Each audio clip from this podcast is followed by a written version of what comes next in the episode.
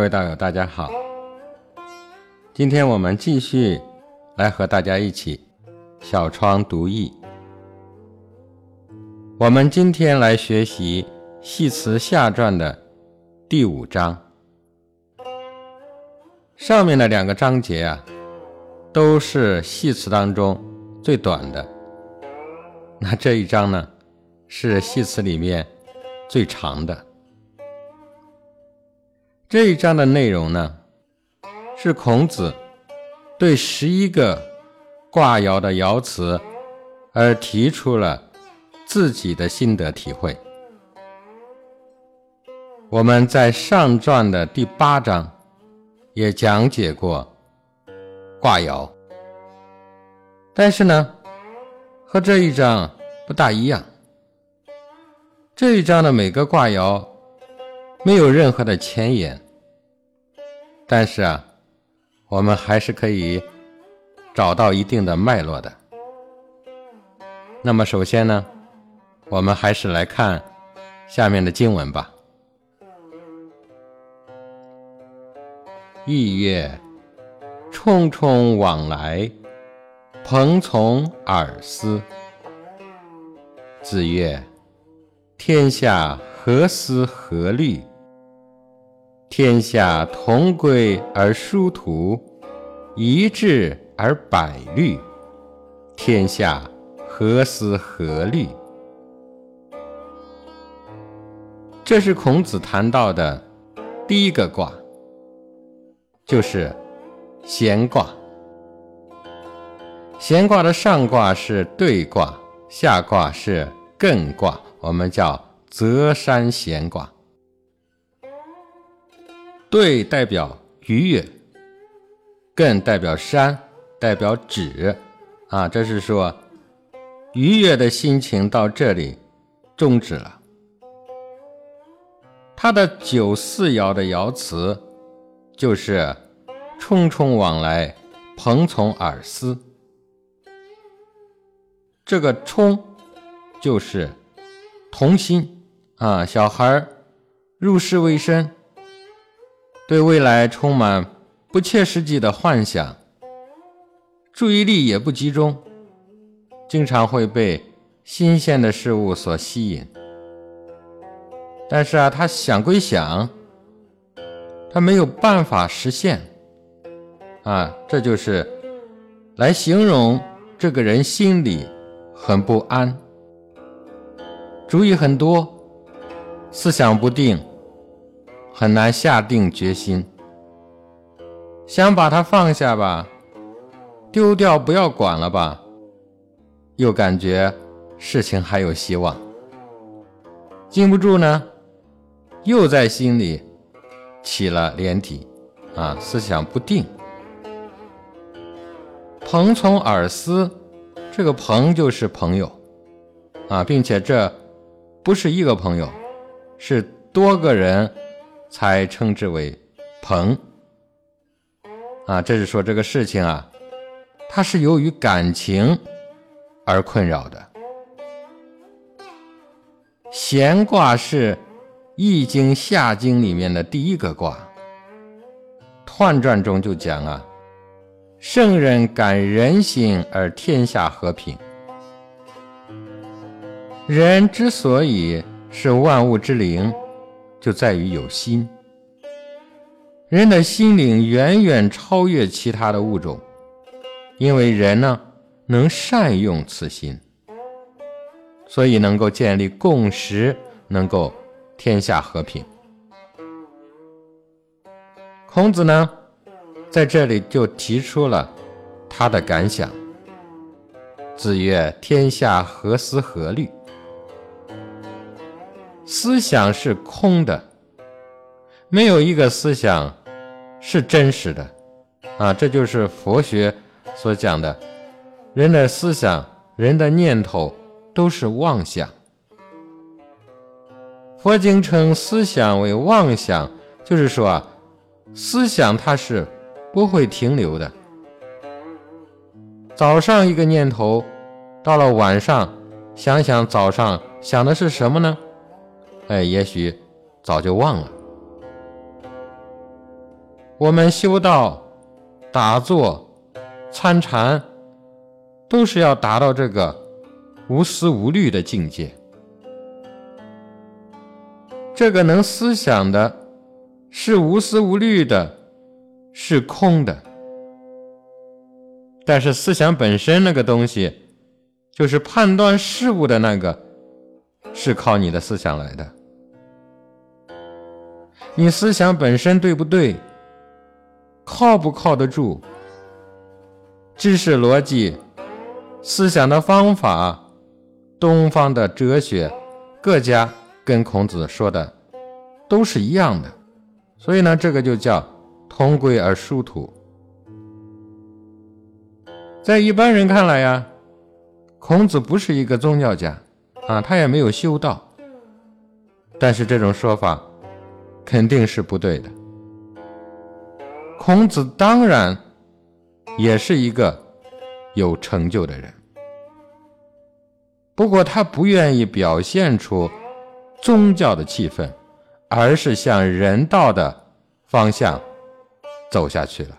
哎，这一点值得大家要注意。天下同归而殊途，这个“途”啊，就是同路途的“途”字。殊途就是道路不同啊，每个人的思想习惯各有各的想法，但是呢，不管你是哪一宗、哪一派的，不管你是哪一个哲学的思想，都要先归大道，都要探讨真理啊。比方说，我们的祖先说，天上有二十八星宿。这个理论起源于哪里呢？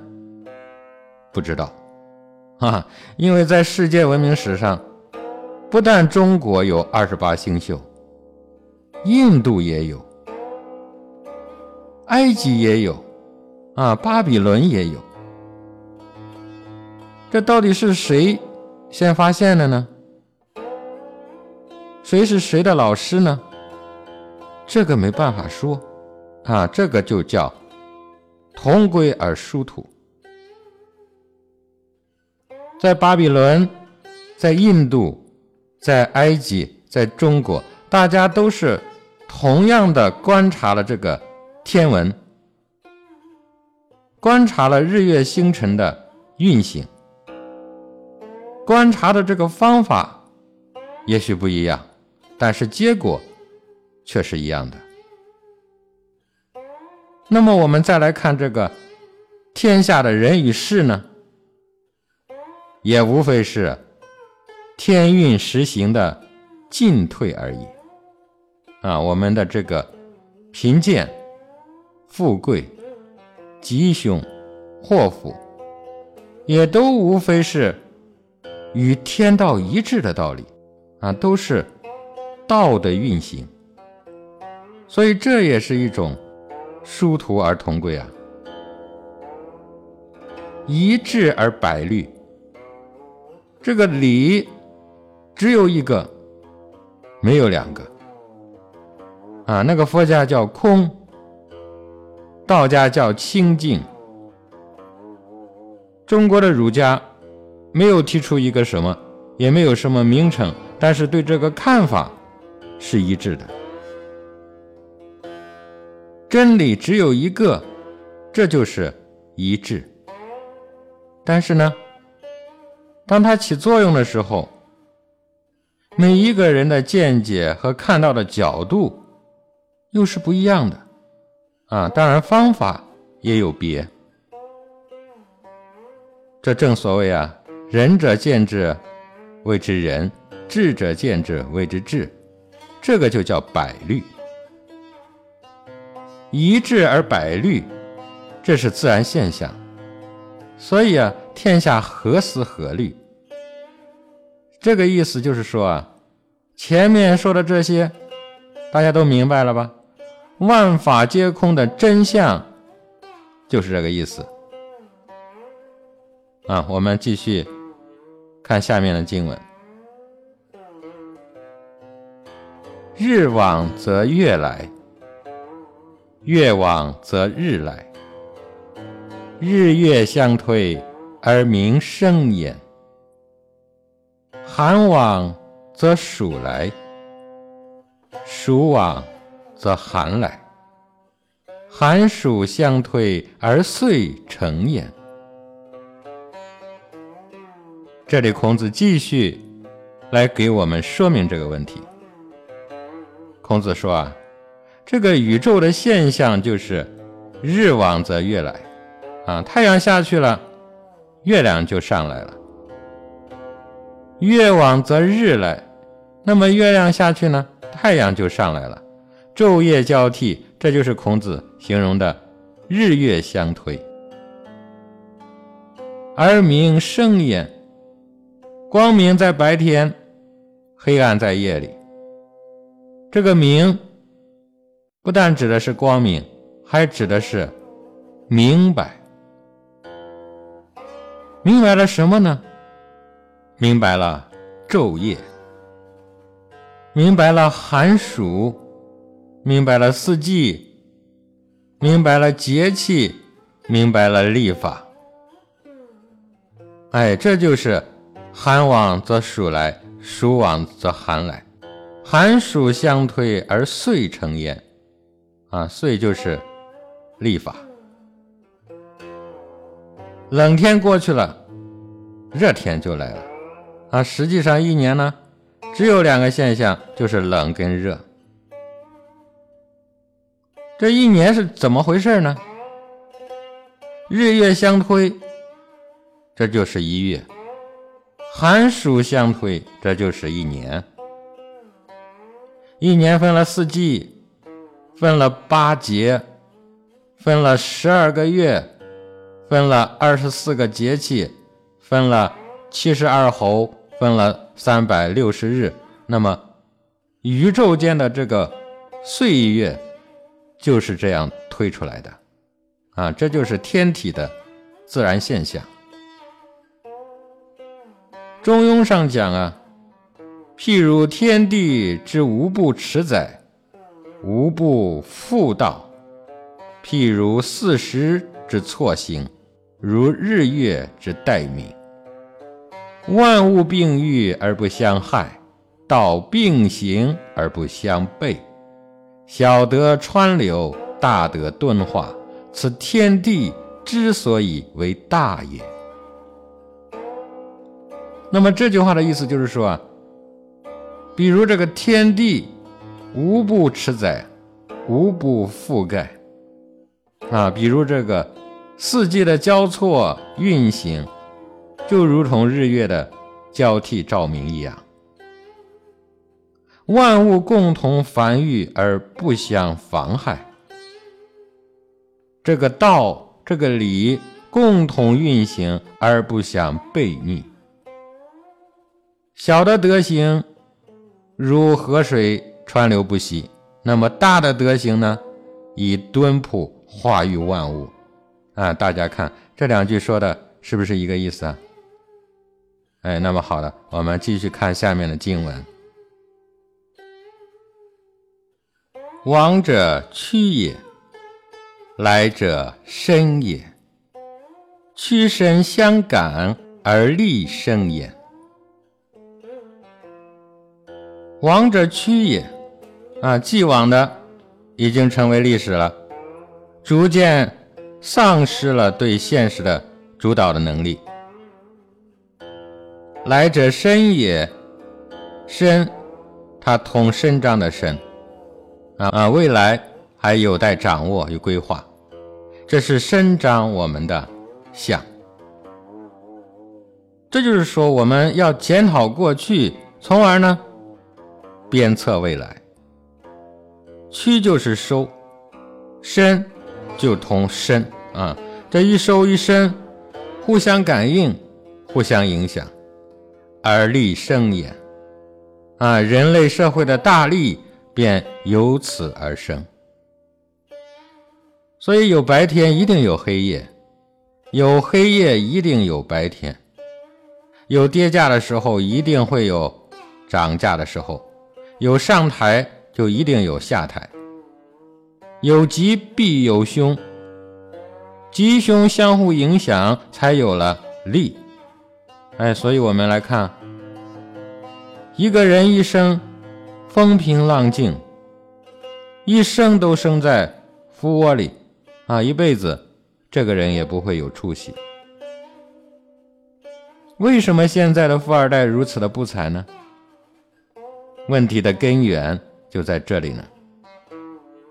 你没有让他们吉凶相依，只有吉，一辈子都吉，那只能是结果上体现凶啊，也就是一生碌碌无为，吃喝玩乐啊，浪费了一生。我们老人常给我们讲啊，做人要能屈能伸，能屈方能伸的道理。这是为什么呢？哎，这里我们就搞明白了吧？屈其实就是为了伸，屈伸之间才能够相互得到感应，才能够相互影响，于是利益才能从这个屈伸当中而来。所以我们要知道啊，夜里有夜里的生命价值。白天有白天的生命价值，危险有危险的生命价值，顺利有顺利的生命价值。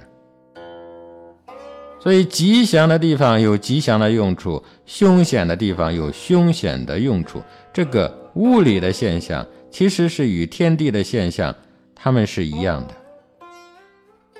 啊，我们继续往下看。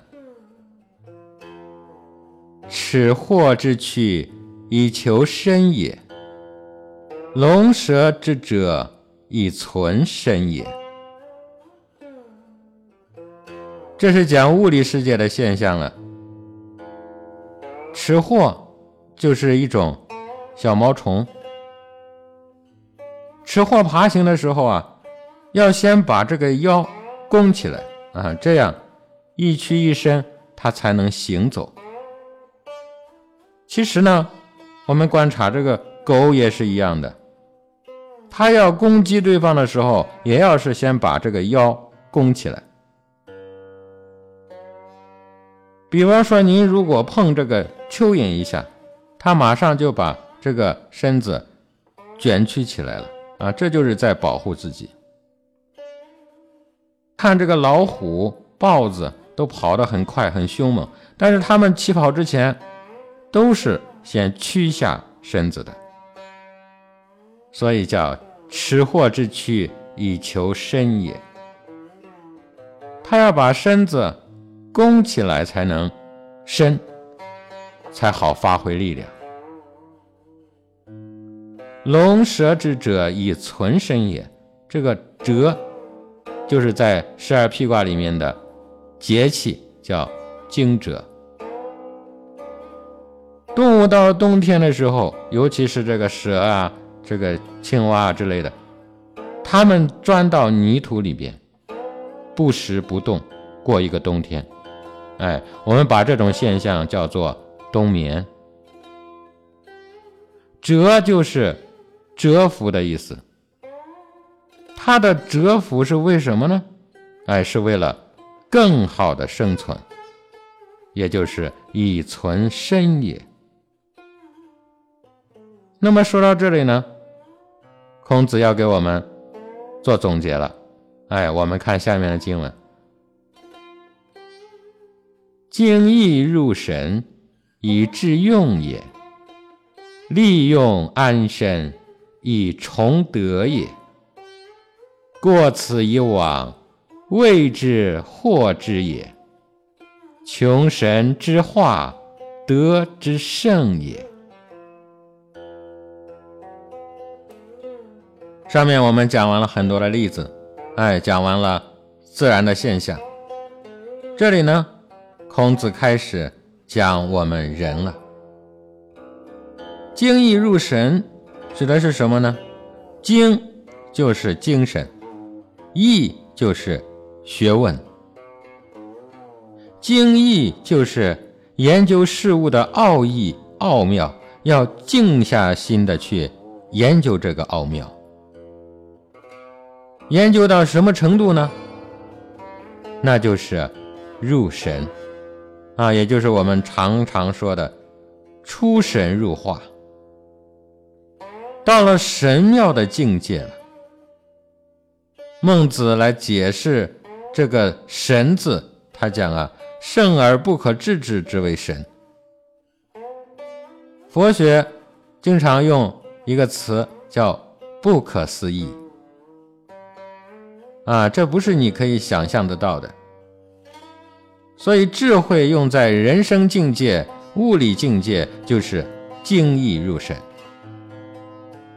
那么，我们这样来研究的作用是什么呢？以致用也。这就是我们常说的“学以致用”。这里狭义的说，就是学艺以致用。哎，我们想想看。我们第二章讲的十三个卦，他们都是干什么的呢？都是有利于人民的。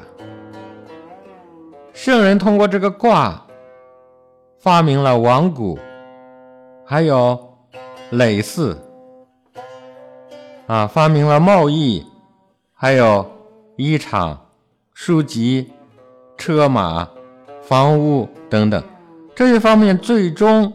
都是为了致用的，所以这句话就是说，智慧、学问、精神，一切达到入神的境界，是为了要适用于人类大众，利用安身以崇德也。利用安身，就是利，是用来安身的。所谓利用呢，就是我们来观察万物之变而生自知之明，这个就是格物。从而呢，我们可以处之得当，这样天下万物，不管是顺逆还是美丑，都能够为我们所用而无有不利。安身。就是说，虽然我们的境遇不一样，但是受其正，尽其道，素位以行而不忧不惑，没有任何的不安，这个就叫安身。崇德，这是告诉我们啊，利是用来立命的啊。比方说，我们去赚钱，钱能安身。它能立命吗？哎，可以啊。道家常讲嘛，无财不养道啊。钱不但可以买卖东西，而且可以为天地立心，为生民立命。这只是一个次序的问题，先安身而后立命。你自己先有吃有喝，才能兼济天下，不就是这个道理吗？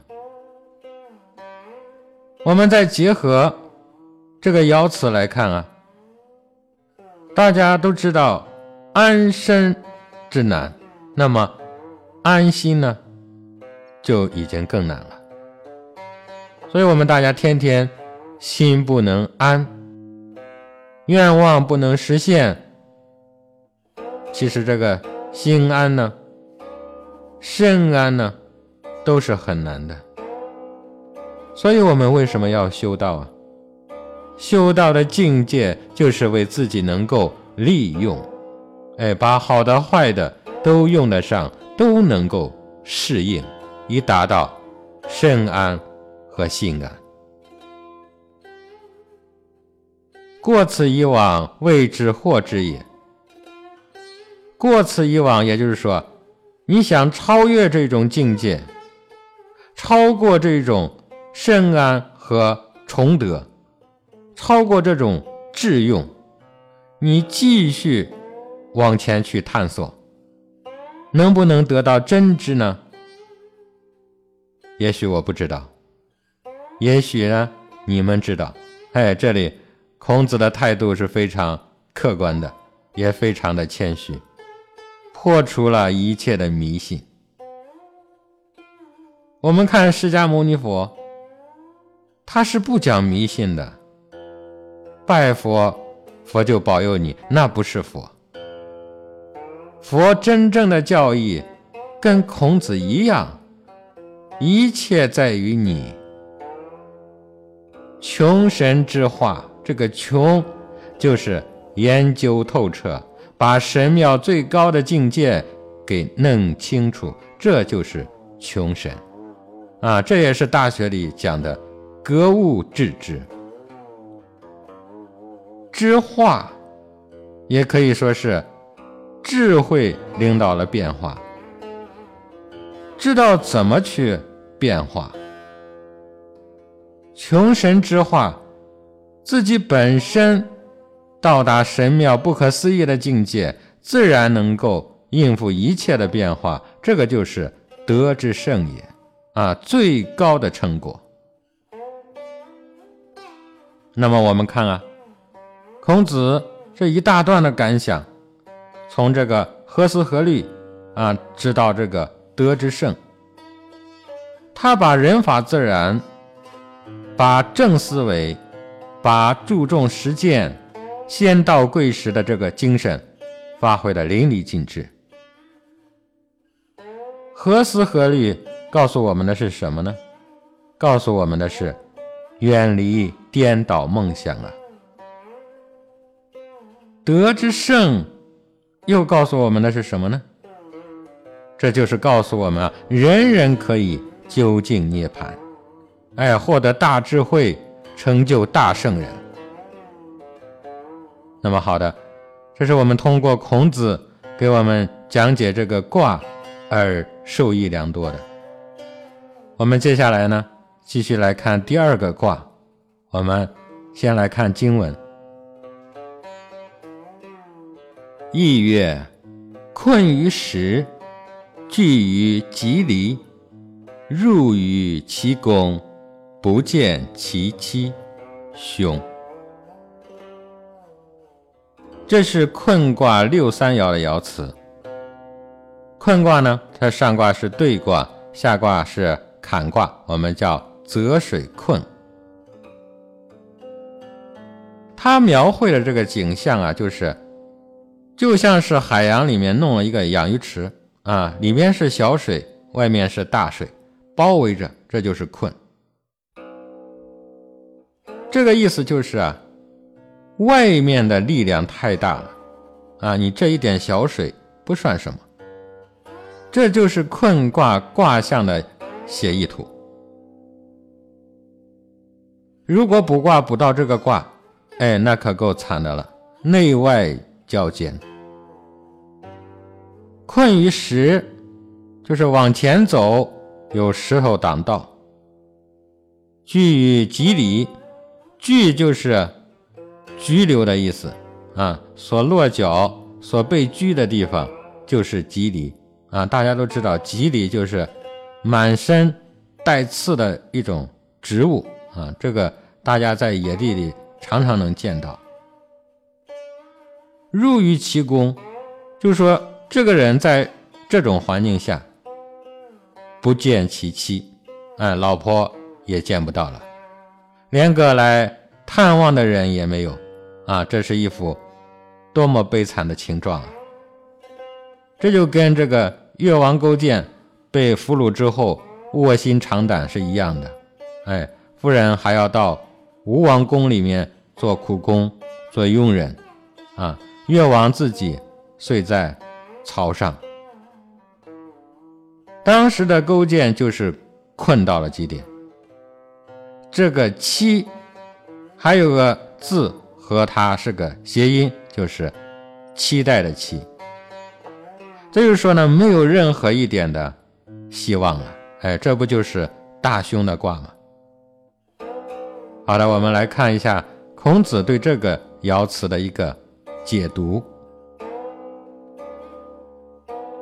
子曰：“非所困而困焉，民必辱；非所惧而惧焉，身必危。”既如且为，死期将至，其岂可得见也？非所困而困也。啊，这是说不应该倒霉而倒霉了。啊，这个状况是为什么呢？是自己制造出来的倒霉的局面，是因为自己没有智慧。本来不应该受困，就是因为自己有脾气、有主见，不肯接纳别人的建议，刚愎自用而遭到了失败。这个困难是自己招来的，哎，这就像老子讲的“祸福无门，为人自照”，自己非要去感召这个祸患。那实在是没有办法，哎，这就是名必辱，必受侮辱，非所惧而惧也。脚下站的是有刺的鸡梨啊，乱石堆，你站的这个立足点不对，立足点无所惧，就是没有凭借，在这个情况下呢，身必危。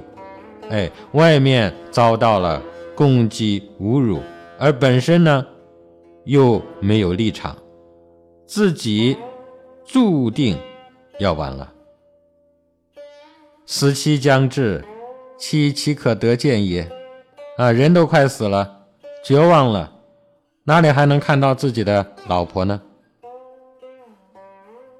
这里啊，我们就要留个心眼了，嘿。孔子为什么拿出这个卦来，然后发了一顿牢骚，到这里不再继续给我们说了呢？啊，他是让我们去感悟什么呢？我们要想啊，这个人为什么会被困呢？原因出在哪里呢？哎，我们看啊，顺着孔子的话往下面继续捋顺的话。这个人被困，是不是出于自己的主观啊？是不是出于他对自己的目标和愿望啊？但是实际情形呢，却不是他主观想象的这样子的。为什么呢？孔子不是讲了吗？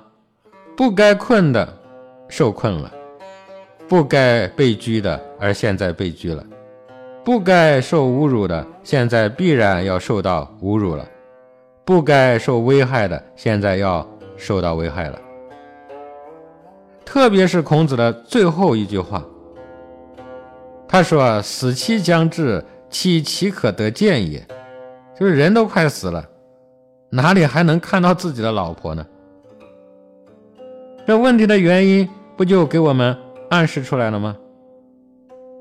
什么原因导致的呢？这就是你的期望值超越了你的现实啊，超出了你的实际情况了。这就是告诫我们：祸福无门，为人自照。不要设定超出自己能力范围的目标啊，不然呢，就一定会出现这种困境。因为困卦的本质，它是困小人而不困君子的。我们看这个困卦的六三爻，这个爻本身就不中正，啊，阴柔成于九二爻的阳刚之上，居内卦坎险之极，失欲深重，贪嗔妄行，最终呢？才有了这个结局。这就是《大学》中讲的：“仁者以财发身，不仁者以身发财。未有上好人而下不好义者也；未有好义其事不忠者也。”这就是《大学》给我们做了一个总结。此谓国不以利为利，以义为利也。哎，这个卦就是在警戒给我们这样一个道理啊！啊，好的，我们呢把这个卦搞明白了之后，我们继续来看孔子下面给我们列举的卦例。亦曰：公用射损于高庸之上，获之无不利。这是解卦上六爻的爻辞。解卦的上卦是震卦，下卦呢是坎卦，我们叫雷水解。这个就像是啊，上面打雷，下面下雨。雷雨的这个气候，雷碰到了冷气团，一打雷，一摩擦，气象就要转变了，所以雷水就解了，哎，这就是解散的意思。这个卦的上六爻是一幅射猎的图画，如果卜卦卜到这一卦，一定是大吉大利的。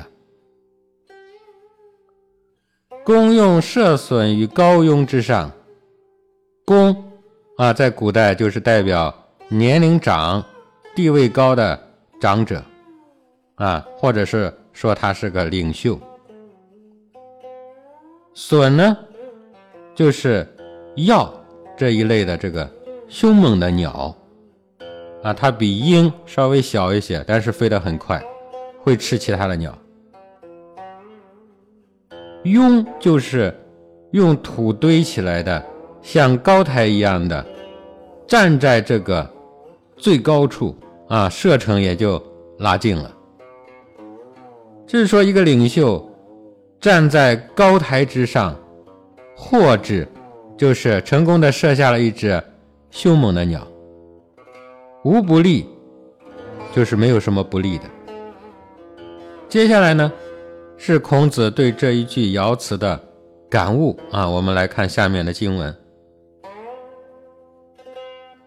子曰：“损者，亲也；攻食者，器也；射之者，仁也。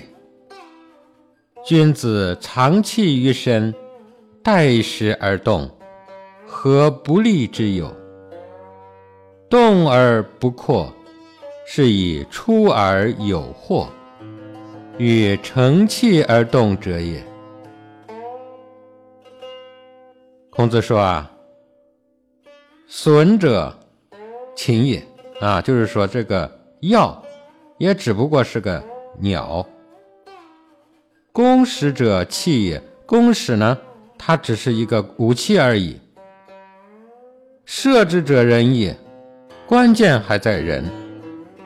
是谁射准了呢？主体是谁呢？是人。有弓有箭，弓箭。是要人用的，啊，地位又站得很好，这一箭射出去一定命中。现在我们就人生境界来看，一个人有目标、有计划、有准备，站的位置也很好，时机也对，那么他无论做什么事，都具备了充分的条件。那么还需要一个呢，合适的人才。哎，所以孔子讲啊，君子藏器于身，待时而动，何不利之有？把武器藏在身上，这就相当于君子十年寒窗苦，修的是一身的本领。这里用了一个“藏”字，啊，孔子没有说带着武器在身上，而是藏。这正是应了老子讲的：“国之利器，不可以示人。”能藏器于身，有智慧，哎，有本事，并且呢，深藏不露。这是要干什么呢？要待时而动，哎，也就是我们常说的“万事俱备，只欠东风”。这里就告诉我们。你有了本事，机会未到，命运未到，也是不行的。何不利之有？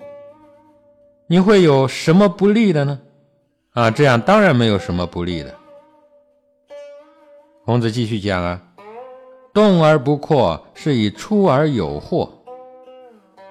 扩就是阻塞的意思。啊，扩这个字的这个字形啊，很形象，它就像一只手把舌头给堵住了一样。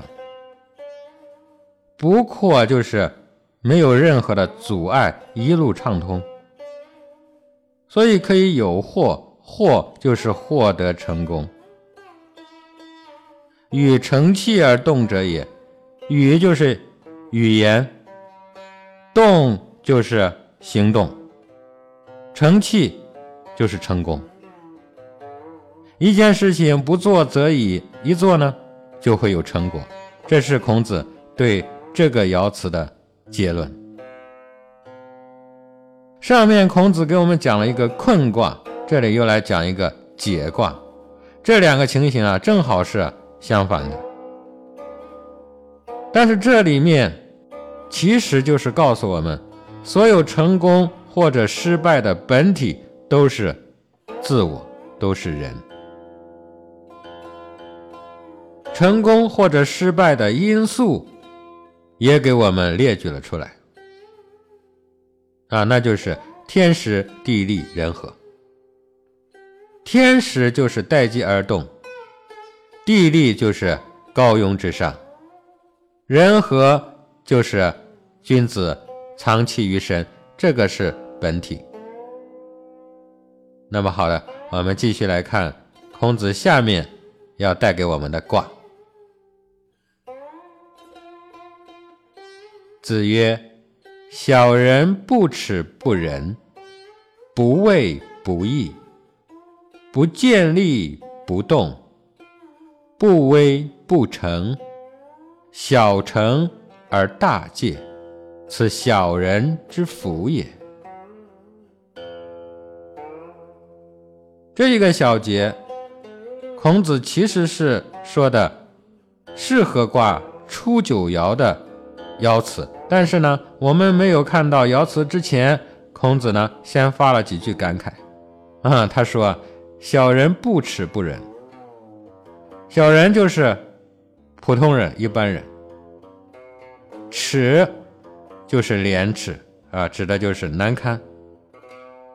这句话的意思就是说，一个小人，你没有给他难堪，他很难发现自己的缺点。也很难改正自己的过错。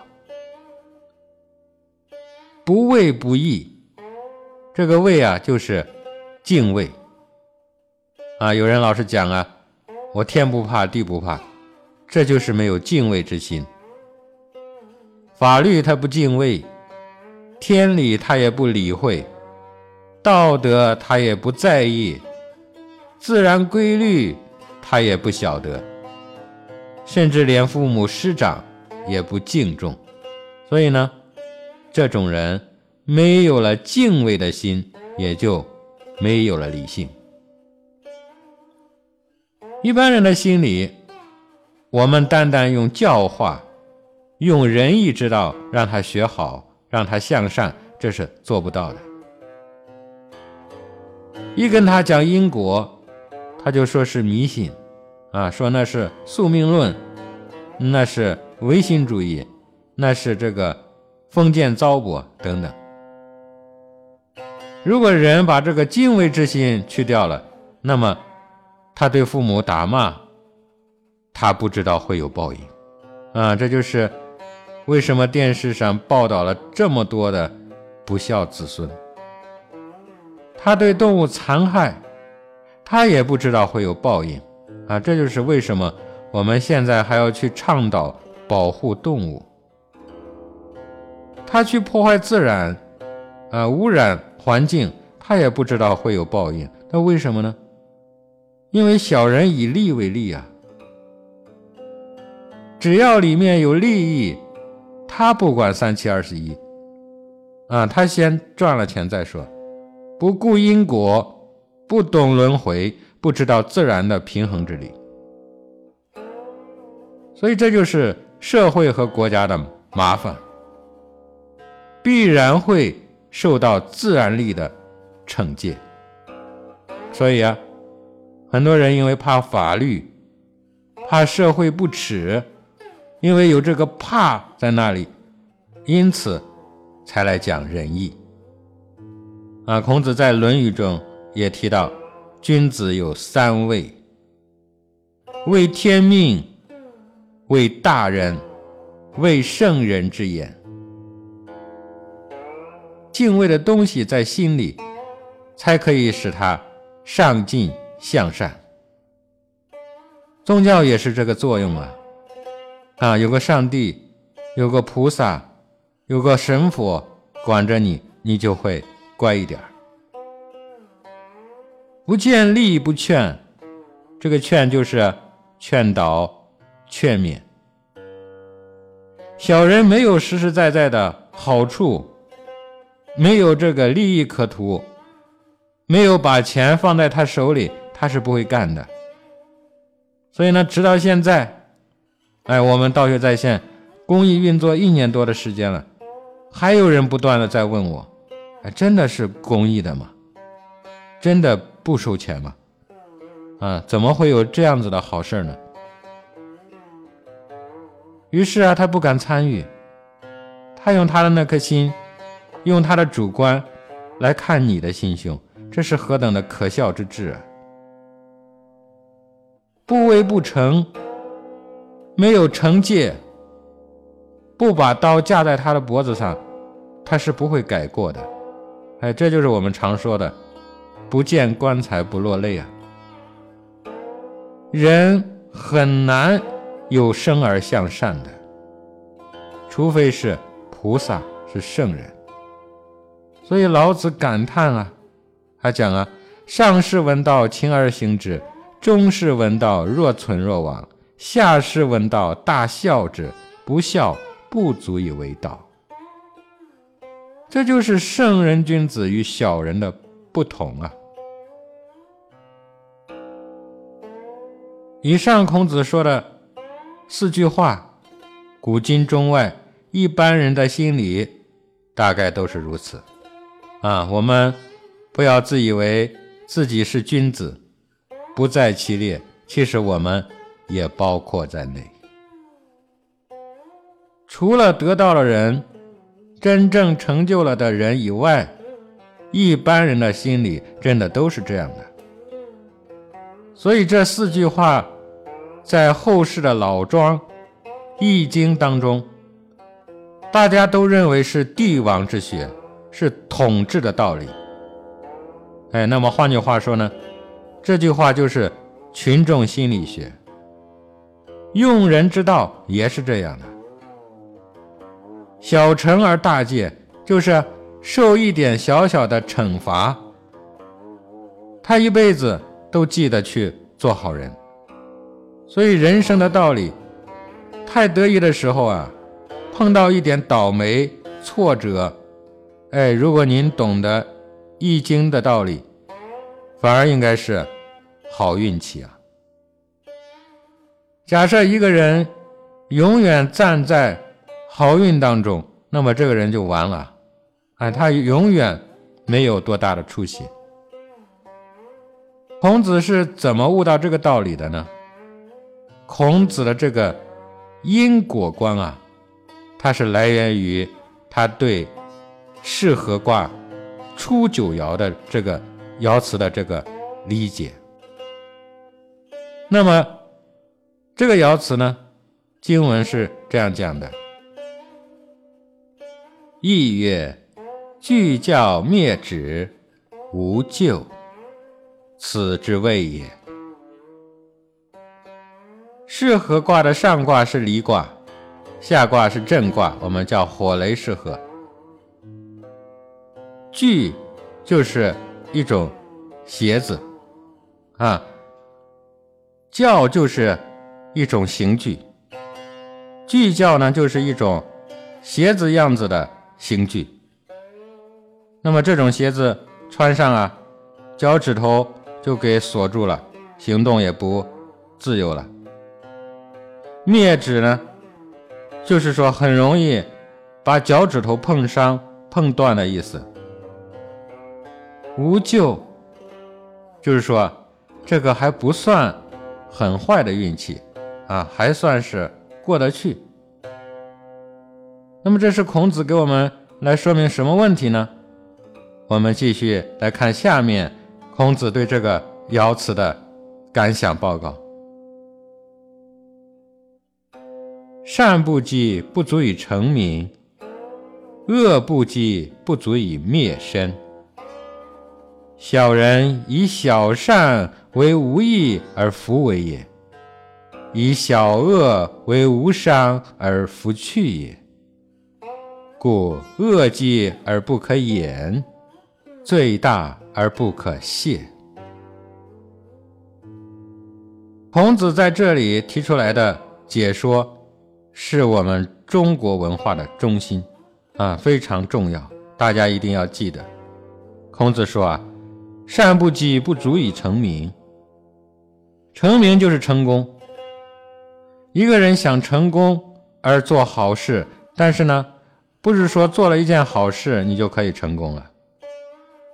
做坏事也一样，坏要累积起来，不累积还不至于灭身呢。啊上天还不会马上呢去报应你。所以说，恶不积，不足以灭身。这个原理一般人不清楚，啊，有些人以为小善没有多大的意义而不去做，这个就是小人以小善而无益而弗为也。咱们看过了《了凡四训》，他就是做善事，天天的积累，一天必须要做个十件以上的善事，十件小善积累起来，可就是大善了。小毛病要改，不能不改，不改的话，积累起来就成了大恶大患了，就是要终究吃大亏的。这就是以小恶为无伤而弗去也。故恶积而不可掩，就是自己认为有点小毛病，没有什么关系，但是呢，积累起来可就是大毛病了。罪大而不可泄，啊，掩饰不了了。到了罪大恶极的时候，他就永远没有办法去解决了。刘备就告诉自己的儿子这个阿斗，这个刘禅，啊，他说：“莫以善小而不为，不要以为善小而不肯做，小的善事也要做。”啊，有的人认为这是小善。啊，我何必干呢？没有什么意思，却不知道小善也是善。他又讲啊，莫以恶小而为之，不要以为一件小事情马马虎虎可以原谅。你要知道啊，积小恶就成大恶，哎，到那个时候就可怕了。刘备快死了。为什么对儿子讲了这两句话呢？我们知道刘备也是卢植的学生，哎，他们都是易经的大家，有著作传世的。三国时代的这些人都读过书，很了不起。刘备告诉他儿子这句话的精神，就是从戏词这里来的。其实这也是古人常讲的“人为善”。福虽未至，但祸已远；人为恶，祸虽未至，而福已远。很多人以为因果报应是佛家的话，其实中国文化从我们老祖宗开始啊，第一就是讲因果报应。天地间的事怎么来就怎么去，这是历史上的一个定律。但是中国文化讲的因果是三世的，啊，讲这一代人、上一代、后一代，这是直线的。印度文化讲因果是横线的，它是讲这个人前一生、这一生、下一生。所以呢，印度的文化进来之后，就跟中国的文化相互结合，就构成了中国文化的这个十字架。它成了中国因果报应的学说基础。孔子做春秋，春秋的大意在什么地方呢？就是说明一部历史的因果。春秋两百七十年，杀了几十个国君，亡国几十个。那么孔子在坤卦的文言当中，他也讲嘛：“臣弑其君，子弑其父，非一朝一夕之故啊。其所由来者见矣，犹变之不早变也。部下杀长官，儿子杀父亲。”这都不是一朝一夕造成的。那么这一节的最后呢，孔子又引用了适合卦上九爻的爻辞来给我们做总结。意曰：何教灭而凶？前面我们还在讲无咎，这里就讲到凶了。和就是承载着。复合教上面讲的是刑具，合教就是把枷锁扛在肩膀上，负担太重就把这个耳朵都给磨掉了。上面讲啊，脚趾头少了一个没有关系，所以说是无救。但是现在呢？耳朵少了一个就不行了，这就是凶了。所以中国字非常的有意思啊。这个耳不但指的是耳朵，它还代表聪明才智啊，代表智商。这里呢，还是说明了这个人不但是耳朵没有了，而是智力、智商也没有了，糊涂了。这其实就是总结的利令智昏啊，这就是大凶。适合这个卦本身就是个争斗之象啊，里面存在着利益的争斗。为了利益，残酷无情，杀机一动呢，势不两立。我们看看我们身边的人啊，哈，多少是这样的。让利益绑住了双脚，哎，想去的地方不能去，想见的人不能见。又有多少人因为利益糊里糊涂、不明真理，苟活一世，人云亦云，哪里有自己的智慧啊？一切都是受利益的驱使，成为利益的奴隶。浑身解数，无非都是获取利益的伎俩。这是什么情景啊？这其实给我们描述的就是活生生的人间地狱啊！无量众生沉沦其中，身心大苦，何日才能解脱啊？大家看啊！这个适合卦的两个爻辞，给我们讲了多少道理啊？这就是佛家说的“诸恶莫作，众善奉行”的道理。好的，今天呢，我们由于时间的关系，暂时呢给大家分享到这里。我们下一期继续来分享孔子给我们列举的其他的卦例啊。好的。各位道友，我们下期再会。